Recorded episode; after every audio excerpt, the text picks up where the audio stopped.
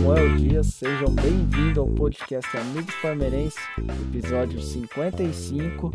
Hoje é um episódio diferente, pois não teremos a presença nem do Rodrigo nem do Bruno, então eu irei comentar com vocês aqui uma conquista que acredito foi muito importante para o Palmeiras da década de 90, que foi a Copa Mercosul de 98. Espero que vocês gostem do tema e fiquem aí para ouvir o restante do programa logo após a vinheta. Até mais, galera.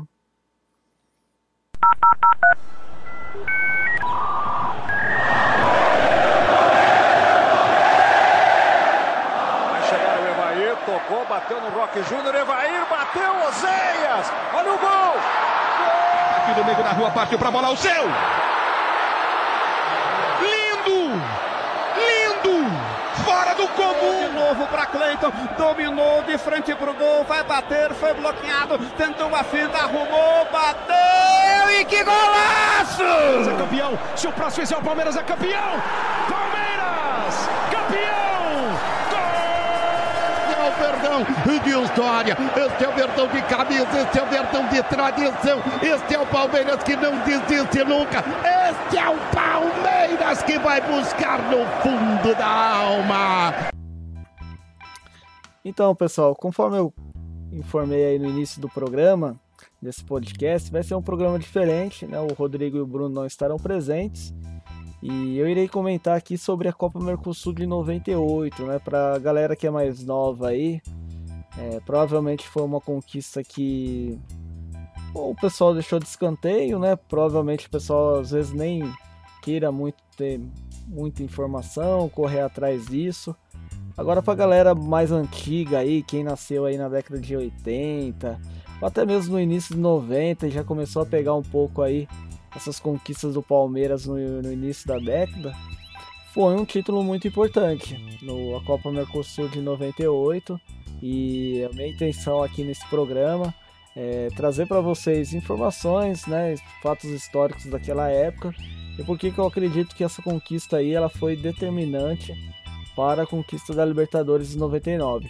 Inclusive, é, no documentário do Palmeiras sobre a comemoração de 20 anos dessa conquista da Libertadores 99, os próprios jogadores, os próprios atletas que fizeram é, parte do plantel da equipe de 99 comentaram a importância dessa conquista da Copa Mercosul de 98. E assim, galera, é, vocês estarão ouvindo esse podcast, então Deixem seus comentários, que aí depois eu irei responder para vocês, né? Alguma coisa.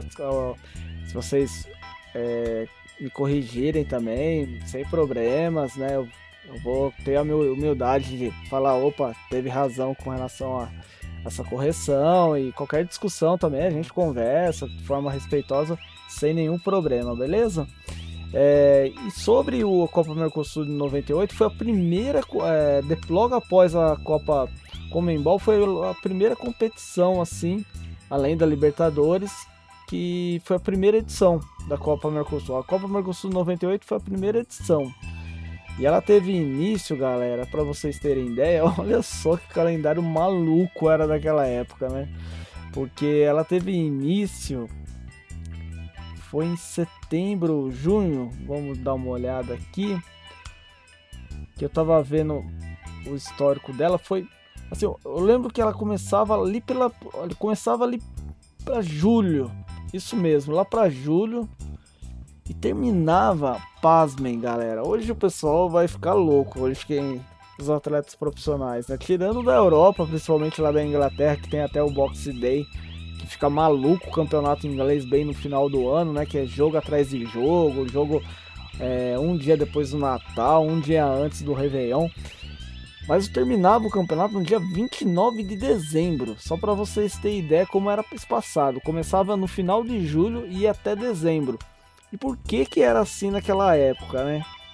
Por causa que na, no primeiro semestre você tinha os campeonatos regionais, tinha os campeonatos interestaduais, por exemplo, Torneio Rio São Paulo, Sul Minas, é, Copa do Nordeste que voltou agora, e tinha a Copa Libertadores e a Copa do Brasil. Olha só quantos campeonatos que tinha em seis meses para ser disputado. Era coisa de louco. Pra galera mais antiga aí, deve lembrar que era jogo do Palmeiras domingo, terça, quinta, sábado, terça, e era esse rodízio, cara. E quando o pessoal comenta assim a respeito, ah, é, tem que ter um, um, elenco, né? Hoje para disputar o campeonato de pontos corridos. Esse tipo de coisa, quando, quando, quando eu ouço esse tipo de comentário, tanto da administração dos clubes como da imprensa, eu falo assim, cara, não faz muito sentido, porque naquela época também você precisava de elenco. Porque era jogo atrás de jogo, era igual eu expliquei, não tinha como os caras ficarem jogando todos esses jogos a semana toda. Então tinha, precisava de elenco e, e nós vamos reparar aqui durante as partidas para você ver pelo calendário dessa competição como tem atletas que começaram no time e depois foram nem disputaram mais, depois saíram porque os contratos não era igual hoje de contrato de né, 3, 4 anos, 2 anos. Antigamente era contrato até de por competição, era coisa muito rápida. Era outra, outra metodologia. A galera que vê hoje esses jogadores aí é, ganhando o que eles ganham é, pelo contrato e tal, nem pensa, né? A galera de hoje, né, que não tá habituado à década de 90, 80, quando vê da década de 90 como era feito os contratos dos atletas, ficaria maluco, né? Ficaria bem maluco. Então, iniciou no início de. no final de julho, foi até dezembro. E era uma competição, eu gostava demais. Eu não sei se é porque o Palmeiras também me influenciou nisso, porque o Palmeiras sempre chegou nas decisões, mas eu gostava demais, porque eram, eram cinco grupos, só tinha time casca grossa, só tinha time casca grossa, eram cinco grupos com quatro times em cada grupo, sendo que passava o melhor primeiro colocado desses grupos e os três melhores segundo colocados. Eu já gostava dessa metodologia. Porque já não tinha aquele lance de falar assim, ah, o melhor segundo colocado, quer dizer, o segundo colocado já é classificado. Eu, adoro isso aí. Ó, você coloca a meritocracia pro primeiro colocado, ele já vai para a decisão e os segundos colocados tem que ainda brigar ali para se vão se classificar. Para mim era muito bom. E olha só para vocês terem ideia, eram cinco grupos. No grupo A tinha Cruzeiro, São Lourenço da Argentina, São Paulo e Colo-Colo do Chile. Cara, pesado, pesado. Quem se classificou aí foi Cruzeiro e São Lourenço. Ó, no grupo B, no grupo B tinha o Verdão, o Palmeiras, isso mesmo. Tinha o Nacional do Uruguai, Olha só, o chamado Rei de Copas, né? O Independiente da Argentina e Universidade de Chile. Inclusive, Universidade de Chile, nossa, tinha uma camisa muito bonita naquela. É, inclusive, quando jogou contra o Palmeiras. Depois, se vocês dão uma olhada nos vídeos, tem bastante vídeos a respeito disso. Tinha muito. Tinha uma camisa bem legal mesmo. Aquela camisa parecida retrô tal. Aqui na gola tinha é, uns barbantes. Eu, eu gostei bastante. Palmeiras se classificou, depois né, vão passar pelos jogos. E o Nacional do Uruguai não se classificou. Não se classificou. No grupo C, tinham, olha isso, Racing da Argentina. Tinha Olímpia do Paraguai, Corinthians e Penharol. Nessa época aí, o, o Racing eu, eu, nessa época aí, a gente fez um jogo histórico contra o Racing. Se eu, se eu não tiver enganado, foi logo na edição seguinte da Copa Mercosul, não, não nessa. E no grupo D tinha Veller Sarsfield, Boca Juniors, Flamengo e Cerro Porteño. Nem, é, quem se classificou desse grupo foi o Vélez Sarsfield e o Boca Juniors. Inclusive o Boca Juniors foi um dos nossos adversários. No grupo anterior, eu nem vou mencionar quem classificou, né? Que foi Racing e Olímpia, né? o... No grupo E, que é o último grupo, teve River Plate, Vasco da Gama, Grêmio e Universidade Católica do Chile. Quem se classificou foi o River Plate com 9 pontos. O Palmeiras, o Palmeiras, a primeira partida do Palmeiras no grupo foi contra o Independiente da Argentina e tem umas coisas assim bizarras, né? Que esse jogo foi no dia 29 de julho, segundo a informação aqui do site do Wikipedia. Tem uma, uma coisa bizarra que eu acredito que esse jogo foi no Morumbi, não foi no Parque Antártica, não, não foi no Palestra Itália. O Palmeiras ganhou por 2 a 1 com gols do Magrão e do Almir. O Magrão é um personagem interessante dessa primeira fase da, da Copa Mercosul 98. Por quê? O Palmeiras ganhou de 2 a 1 contra a Independente da Argentina. Depois ganhou de 5 a 0 do Nacional do Uruguai lá. É brincadeira. E o Magrão fez mais dois gols nesse jogo. Isso mesmo, o Magrão estava se tornando um artilheiro da competição, um atacante aí que surgiu, o Magrão. Depois ele até foi jogar no, no time do São Caetano, né?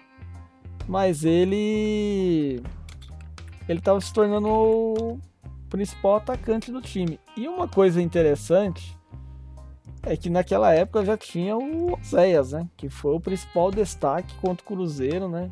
Já no primeiro semestre, naquele gol espírita lá, sem, sem ângulo que ele fez. Então já tinha o Oséias, que inclusive o Oséias fez gol nesse jogo, mas o Magrão que estava se destacando. E nesse jogo contra o Nacional do Uruguai, uma cria da academia fez gol, que foi o Juliano, que foi um jogador que foi bastante conceituado no início, de ser uma promessa aí. E ele fez gol, o Felipão gostava dele, colocava ele em campo. Outro jogador que fez gol que o Felipão também gostava de colocar em campo era o Thiago Silva, volante, polivalente aí. E no terceiro jogo, o Palmeiras jogou fora de novo, lá no Chile. 2 a 1 contra a Universidade do Chile. O Palmeiras venceu. E aí já começou a mostrar uma estrutura do time que realmente iria até o final da competição. Por exemplo, com o gol do Rock Júnior, o Alex, sempre Alex, fez o gol. Né? Então ele foi. E, ah, e um detalhe também, o contra o time do, do Independente da Argentina no primeiro jogo, que eu tinha esquecido de comentar com vocês, para mim, é só coisas do destino, né? O Marcos foi titular na estreia e ele tomou gol de pênalti. que é estranho, né? É, mas assim, eu digo estranho porque para você ver, o Marcos teve uma, uma carreira antes de 99, né? Ele, ele foi titular e acabou tomando o gol. Bom, e aí contra o terceiro jogo foi a vitória contra a Universidade do Chile com, né, por 2 a 1 o Alex que acabou decidindo o jogo. E aí, Palmeiras foi jogar contra o Independente da Argentina lá na Argentina. Foi um jogo assim que o Palmeiras jogou super bem, eu lembro. Ganhou por 3 a 0 com dois golaços do Alex. O Alex foi decisivo nesse jogo aí. E eu tava comentando, falando que o time já tava mostrando uma cara já pro restante da competição. Por quê? Olha, o time que jogou já contra o Independente era Veloso, Arce, Júnior Baiano, Kleber e Júnior. Rogério, Galeano, Alex e Zinho. Paulo Nunes e Oséias. Que já era mais ou menos a cara do time do Palmeiras do primeiro semestre. Ali na zaga, às vezes revezando Júnior Baiano e, e Rock Júnior. Mas já estava ficando parecida a cara. E depois o Palmeiras venceu. Olha só que campanha do Palmeiras na primeira fase da Copa Mercosul 98. O Palmeiras venceu de novo o Nacional do Uruguai, agora por 3 a 1 E nesse jogo aí teve um personagem. Lembra do Magrão? Legal. Agora já começa já a esquecer, porque o Magrão, eu nem lembro se ele estava fazendo parte do plantel, mas ele já tinha passado já. E aí vai ter outro personagem também que como teve é, seu ponto aí de, é, de destaque na competição, mas também no decorrer da, dela foi, foi se afastando. Que foi, por exemplo, o Arilson, que foi contratado junto ao Grêmio, né? O, e ele fez dois gols nesse jogo aí. Dois gols. O Arilson, inclusive, o primeiro gol ele tinha acabado de entrar na partida e acabou fazendo o, o segundo gol, no caso, né, do Palmeiras, na vitória por 3 a 1 e para finalizar, o Palmeiras venceu. O Palmeiras foi 100% na primeira fase. venceu a Universidade do Chile por 1 a 0. Gol do meio atacante. Galera aí que tá me ouvindo, vamos discutir o Almir. O Almir tinha alguns momentos no Palmeiras que eu gostava dele. Gostava de alguns momentos do Almir. Né? Depois eu nem sei para onde ele foi parar, mas eu gostava. Mas nesse jogo contra o Universidade do Chile tem uns nomes que é umas figurinhas carimbadas que acabaram fazendo parte do Palmeiras por um determinado tempo, né? Ó, o Palmeiras jogou com Marcos, Neném, Aguinaldo, que, né, que ficou aí também no Palmeiras por um bom tempo, Kleber, Júnior, Ferrugem, sempre também era uma figurinha carimbada aí. O Pedrinho, quem lembra do Pedrinho, meia volante que o Filipão gostava de colocar próprio Thiago Silva, que eu comentei no início aqui, falando que é um jogador polivalente, o Filipão gostava dele. Quando o atleta, quando pega a confiança do Felipão, o Felipão vai até o final com o cara, né? Se vocês lembrarem do Luan aí de 2011, 2012 e agora com o Davidson, né? Pegou a confiança do, do Felipão, só vai. Zinho, aí o teve o que entrou, Magrão, Almir e Oséias. É, esse foi o time. 18 pontos, campanha incrível. Né? O Palmeiras tomou 3 gols somente aí nessa primeira fase, fez 16, cara. Olha que campanha na primeira fase do Palmeiras. E aí, olha só aí, galera. Chega às quartas de final, quartas de finais primeiro time que o Palmeiras pega é é o Boca Juniors. Isso mesmo. É o Boca Juniors. Palmeiras, deixa eu dar uma olhada aqui. Ó, o Palmeiras foi jogar em 29 de outubro contra o Boca Juniors. Isso mesmo. Vitória por 3 a 1 Vitória por 3 a 1 no estádio do, do Palestra Itália. E aí teve gols de Almir, Arilson e Magrão. Quem diria, né? Arilson, Almir e Magrão foram o, os goleadores dessa partida, da primeira partida. É, inclusive, foi um golaço do Arilson também. Teve uma coisa muito curiosa nessa época aí. Eu não sei se o pessoal já tinha é, já sabido como que eram as cobranças de escanteio do, do Arce. Mas quando o Arce ia cobrar um escanteio, já ficava um cara ali posicionado em frente ao Arce, independente se tinha um jogador para receber a bola ali ou não. Para para tentar, sei lá, de alguma forma, né, atrapalhar a cobrança de escanteio do Arce, porque sabia que ele era tão preciso e mesmo assim era em vão, né? Porque o Arce, pelo amor, né? Eu assim, questão de bola parada assim, ele não era parece que hoje a gente olha assim e, e fala assim, putz, mano, como que é difícil ter um Arce no time, cara. E naquela época lá a gente falava até que era normal, né? Porque, putz, ou era Arce, ou era Zin, ou era o Alex, ou era até o Rogério, cara. Ou até mesmo o Júnior. Então era incrível, cara. Você tinha ali uma, um leque de opções para cobrar escanteio, falta, falta de longa distância. Inclusive, no final desse programa, né, que é o grande final, vamos falar para vocês mais um cara que cobrou uma falta. E quem fez o gol foi o cara que costumava bater a falta. Não para você ver o leque de opções que tinha naquela época. E no jogo de volta, né, o Palmeiras foi lá contra o Boca lá em La Bombonera empatou por 1 a 1, gol do Alex no final do jogo. E o Palmeiras acabou passando. E depois, né, a gente já com, acho que é, foi algoz aí de 2000 e 2000 e 2001 nem comento porque aí já vai para uma discussão maior.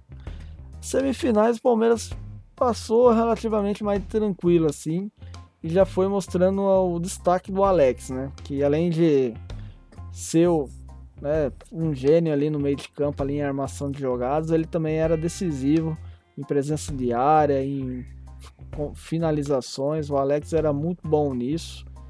Quem pôde acompanhar o Alex assim na década de 90, 2000, eu vou fazer uma crítica aqui e o pessoal vai, se quiser me tacar pedrada aí, sem problemas. Mas eu chamava o Alex um pouco de sono. Mas vamos por, por etapa assim. O Alex, se tivesse uma partida assim que o Alex jogava o período todo, sei lá, coloca aí 94 minutos.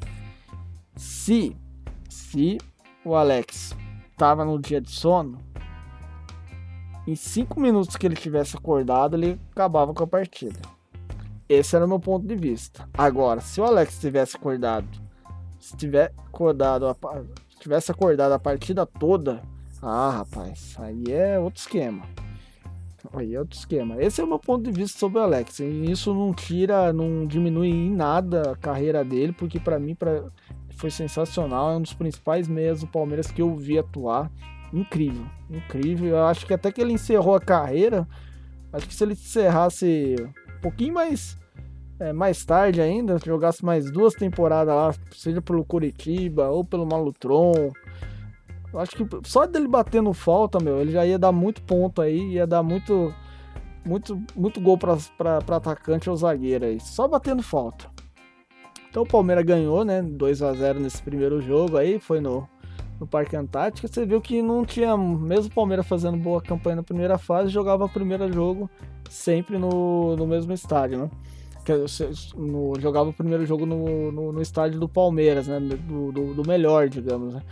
E o segundo jogo foi lá em Defensor Del Chaco. O Palmeiras venceu por 1 a 0 com gol de Oséias, duplinha Paulo Nunes, ótimo cruzamento do Paulo Nunes e o Oséias né, saiu da marcação assim, a zaga ficou parada lá e ele né, de um pulo, né, sem pulo assim, um gol bonito, fazendo 1 a 0. Palmeiras já passou, acredito que mais tranquilidade.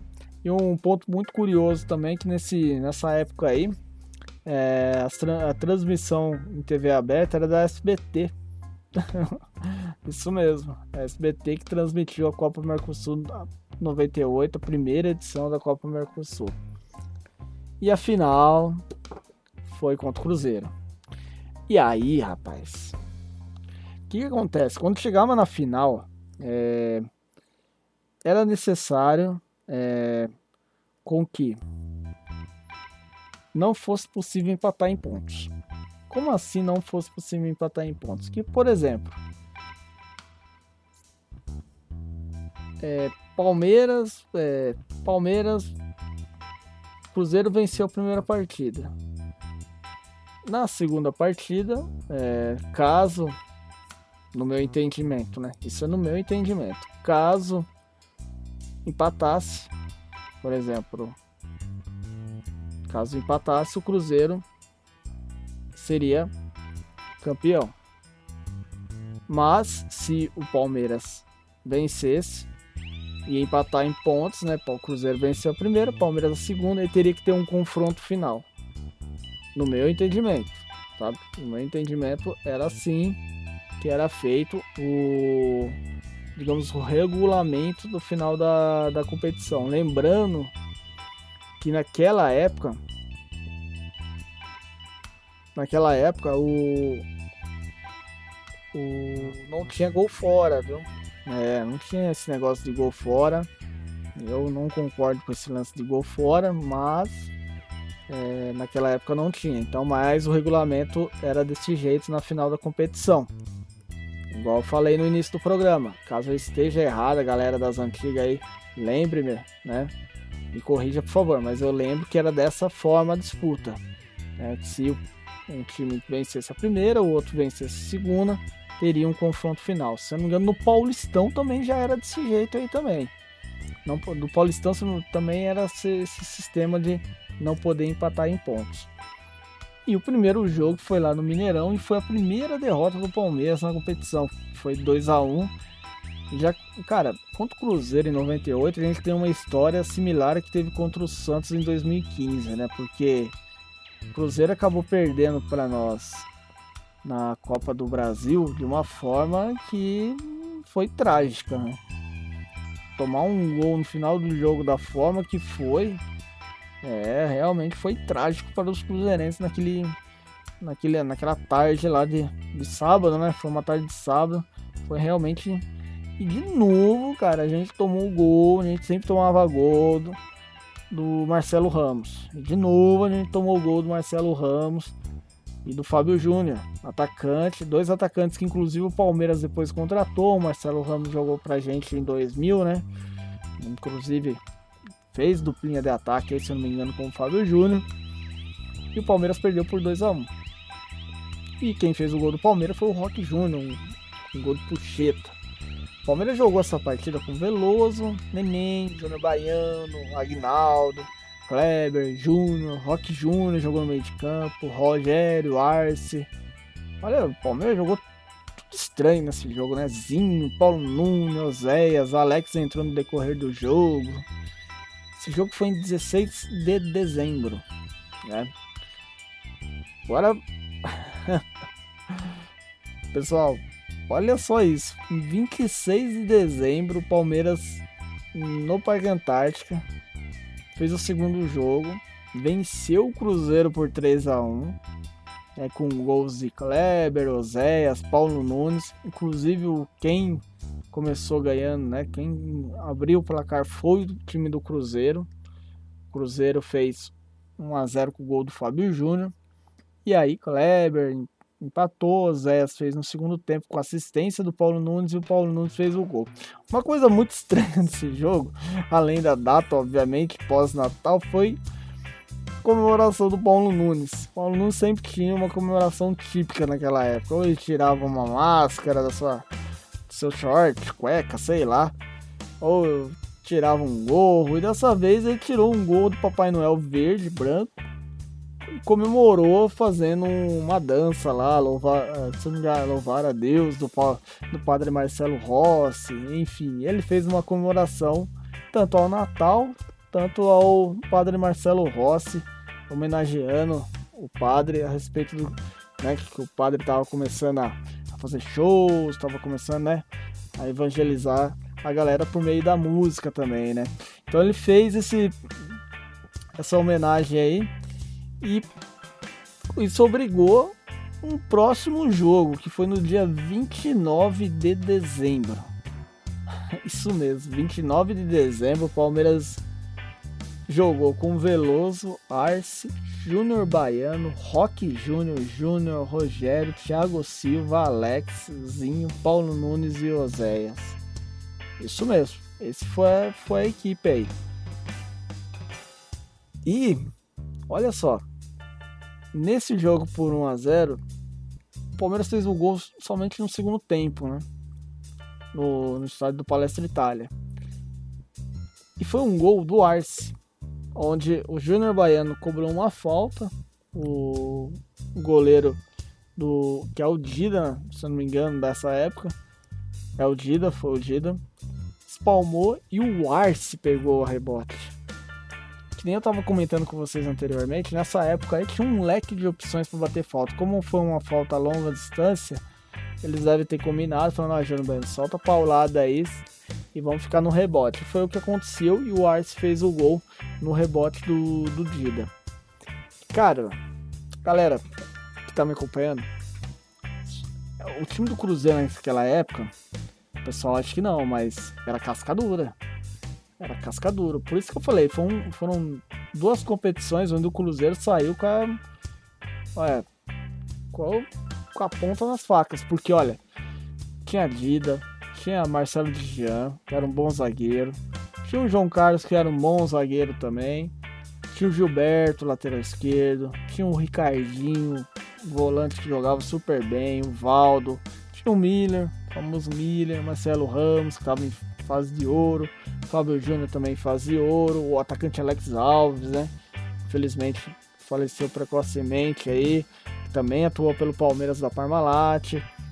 Tinha o técnico Leverkusen também no seu auge. Ah, no seu auge eu tô, tô errando, né? O Leverkusen teve vários auges aí, né? Estava também em ascensão aí. É melhor falando, né? Tava em ascensão. E o Palmeiras foi campeão da Copa Mercosul. Aí Agora que eu passei por uma, né, pelo histórico da competição para vocês, essa competição teve importância no meu ponto de vista pelo seguinte.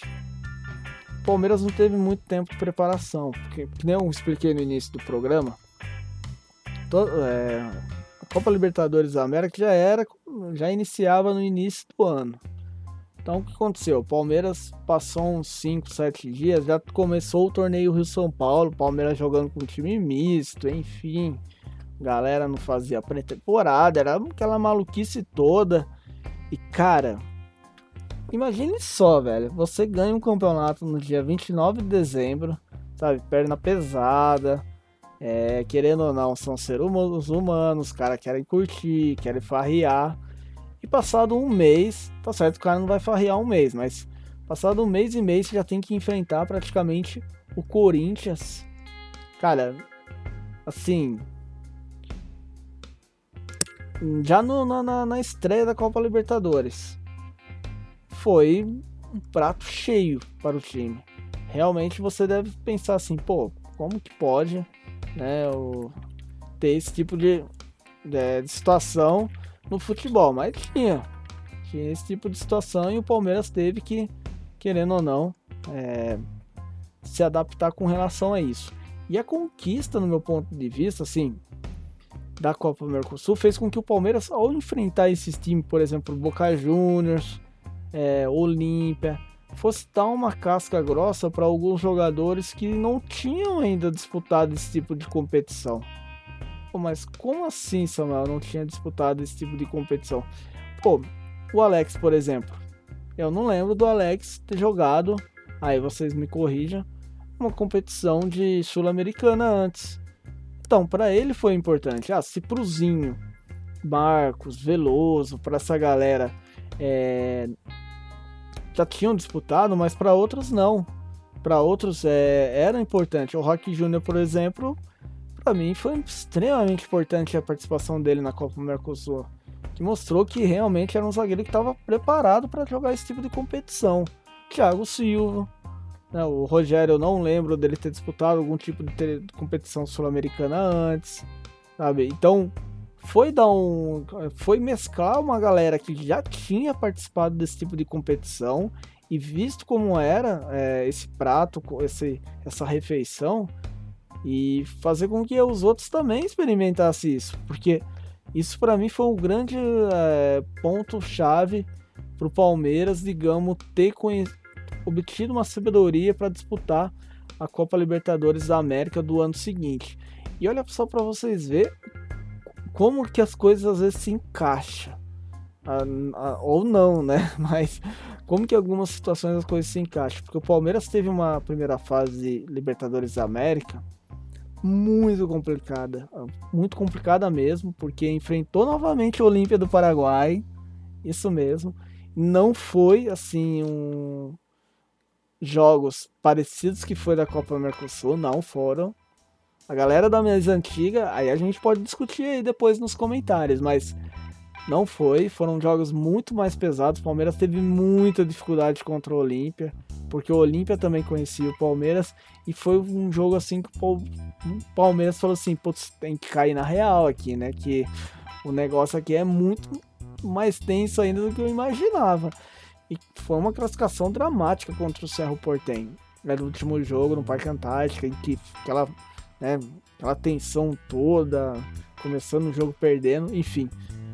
Mas mostrou o quanto foi importante, assim, pelo menos alguns jogadores ter participado dessa competição e visto que jogar contra times sul-americanos é bem diferente. Né? Então, no meu ponto de vista, essa experiência, não só pelo título, mas pelo fato do Palmeiras ter encarado é, com muita responsabilidade de querer ter ganho essa competição, foi importante por esse lado. Uma pena, né? Porque a gente depois disputou mais duas finais dessa competição, podíamos ter ganhado no tricampeonato dela. E ela não, no final, o Palmeiras acabou perdendo, etc. Vamos ver se vou fazer um podcast também sobre isso, comentar, etc. Para mim, o grande destaque dessa Copa Mercosul de 98 ficou pelo Alex, né? Ele foi bastante decisivo em vários jogos foi, se eu não estiver enganado, o artilheiro da competição aí com seis ou sete gols aí. E outra coisa interessante foi esses jogadores, né, personagens que começaram no Palmeiras e no final não tiveram assim tanta presença. Aí eu tenho que ver também se, eles saíram no Palmeiras nesse meio tempo, né? Que foi caso do Magrão, que começou super bem a competição e depois saiu. Teve o caso do Arilson também. Mas o plantel que o Palmeiras utilizou na Copa Mercosul praticamente foi similar ao que, digamos, conquistou a Copa Libertadores da América de 99. Bom, galera, esse é o podcast diferente, um storytelling aí, um nome né, inglês aí, que é as histórias contadas sobre a Copa Mercosul de 98. Espero que vocês tenham gostado. Como eu, tenha, como eu disse no início do programa, qualquer coisa que eu tenha falado aí que não está certo, comente aí, me corrija, né? Eu irei ter a humildade de fazer a correção aí. E é isso, beleza? Qualquer tipo de comentário, por favor, publiquem aí. Caso tenham gostado, peço gentilmente para clicar no botão aí de curtir, compartilhar com a galera palmeirense aí, a galera toda aí que queira saber um pouco mais aí sobre essa conquista da Copa Mercosul 98, ou para quem já conheça, né, para obter uma informação aí, reviver aí um, um, um histórico do Palmeiras. Bom, muito obrigado. É, por favor, continue acompanhando nossos posts lá no Instagram, no Facebook, arroba os que nós estaremos publicando, nós estamos publicando diariamente notícias sobre o Verdão e também comentários a respeito né, de, dessa turbulência aí, se volta ou não, futebol. A gente também está, às vezes, fazendo posts lá, comentando a respeito disso. Forte abraço a todos, muito obrigado, fiquem em paz e até mais, galera. Fiquem, fiquem em paz.